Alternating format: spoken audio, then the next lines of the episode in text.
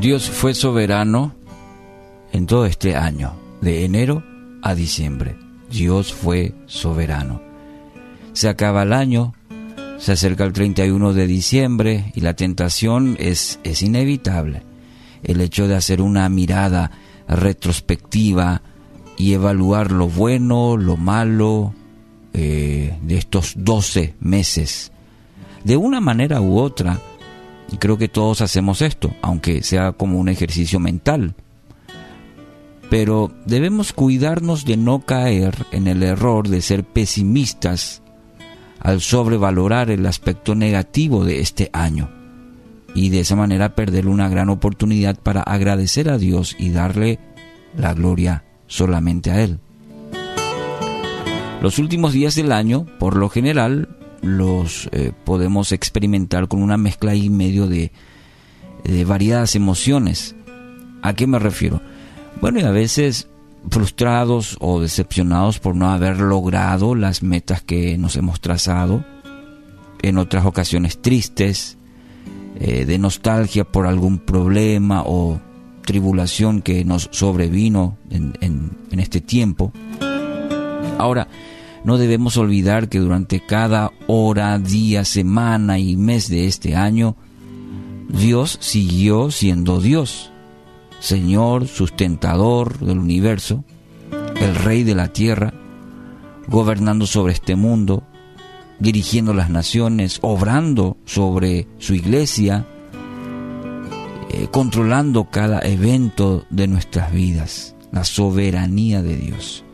Y ese es el lente por medio del cual eh, debemos evaluar este año que se está yendo y cada circunstancia de nuestra vida si queremos dar genuinamente gracias y gloria a nuestro Dios. Los creyentes no podemos divorciarnos de la conciencia de que Dios ha sido soberano, la soberanía de Dios. Tres áreas que te quiero animar a considerar mientras hacemos una evaluación del año que se va. En primer lugar, Dios fue soberano aún sobre nuestros errores. Dios también es soberano sobre nuestros errores, querido amigo, oyente. Esta es una de las verdades que se desprende del episodio cuando Jesús le advirtió a Pedro que éste lo iba a negar. El Señor sabía que Pedro le iba a fallar. Los creyentes estamos llamados a obedecer a Dios en todo, a vivir en conformidad a la palabra, al Evangelio, que nos rescató y a caminar, como dice el Evangelio, en santidad. Es decir, que podamos nosotros vivir para su gloria. Pero si somos honestos, vamos a reconocer que esto no ha sido posible en su totalidad. No hemos amado, no hemos obedecido ni glorificado a Dios en todo lo que hemos hecho este año. Y seguramente lamentamos que no haya sido así, espero. Pero qué bueno saber que nuestra desobediencia, nuestros errores y aún nuestros pecados, todos ellos han estado dentro de la soberanía, del control soberano de Dios. Así lo entendió Salomón, quien decía que todos los caminos están ante los ojos de Jehová, Proverbios 5:21. Aunque somos responsables por lo que hacemos y sufrimos las consecuencias también de ello, como dice la palabra, no podemos olvidar que Dios sigue siendo Dios, a pesar de nuestros errores. Segundo, Dios fue soberano en nuestros problemas. Miremos los problemas de este año como instrumentos que Dios usó para obrar su propósito eterno. Eh, no debemos pensar que Dios permanece ajeno a nuestras dificultades. El mal forma parte de los planes de Dios. Ese es el testimonio de la Biblia. Recordemos que Dios no solo permite el mal, Dios también limita, controla y usa también para nuestro bien. Eso lo podemos ver a lo largo de las escrituras.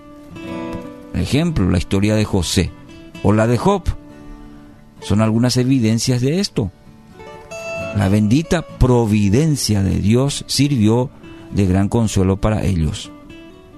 Mientras meditamos en las dificultades y en los problemas que este año nos trajo, confiemos en la bondad y en la sabiduría de Dios, quien permite cada circunstancia para nuestro bien y para su gloria.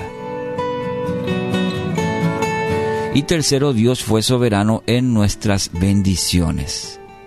Finalmente es importante recordar que también los logros, las bendiciones, las victorias de este año fueron producto directo de la gracia soberana de Dios.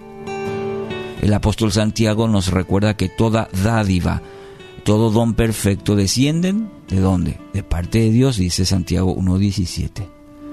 Más allá de nuestro esfuerzo, nuestra diligencia, bueno, sabemos que Dios es quien nos capacita para obrar bien él produce en nosotros el querer como el hacer por su buena voluntad, dice Filipenses 2.13. Pablo atribuía sus logros únicamente a la gracia de Dios en él, 1 Corintios 15.10. Debemos ser cuidadosos de no atribuirnos los méritos, de jactarnos por nuestros logros y no envanecernos por las bendiciones de este año. Dios es quien determina el cómo, el cuándo y dónde de las bendiciones que recibimos. Si así fue en su vida, dele la gloria, la honra a Dios. Amigos, mientras ponderamos este año que se va, no olvidemos que Dios fue soberano desde enero hasta diciembre. Soberano sobre nuestros errores, sobre nuestros problemas y sobre las bendiciones que experimentamos. Esta convicción nos concederá esperanza para el futuro, nos va a capacitar a crecer en confianza en el Señor y también nos va a ayudar a ser más, más humildes.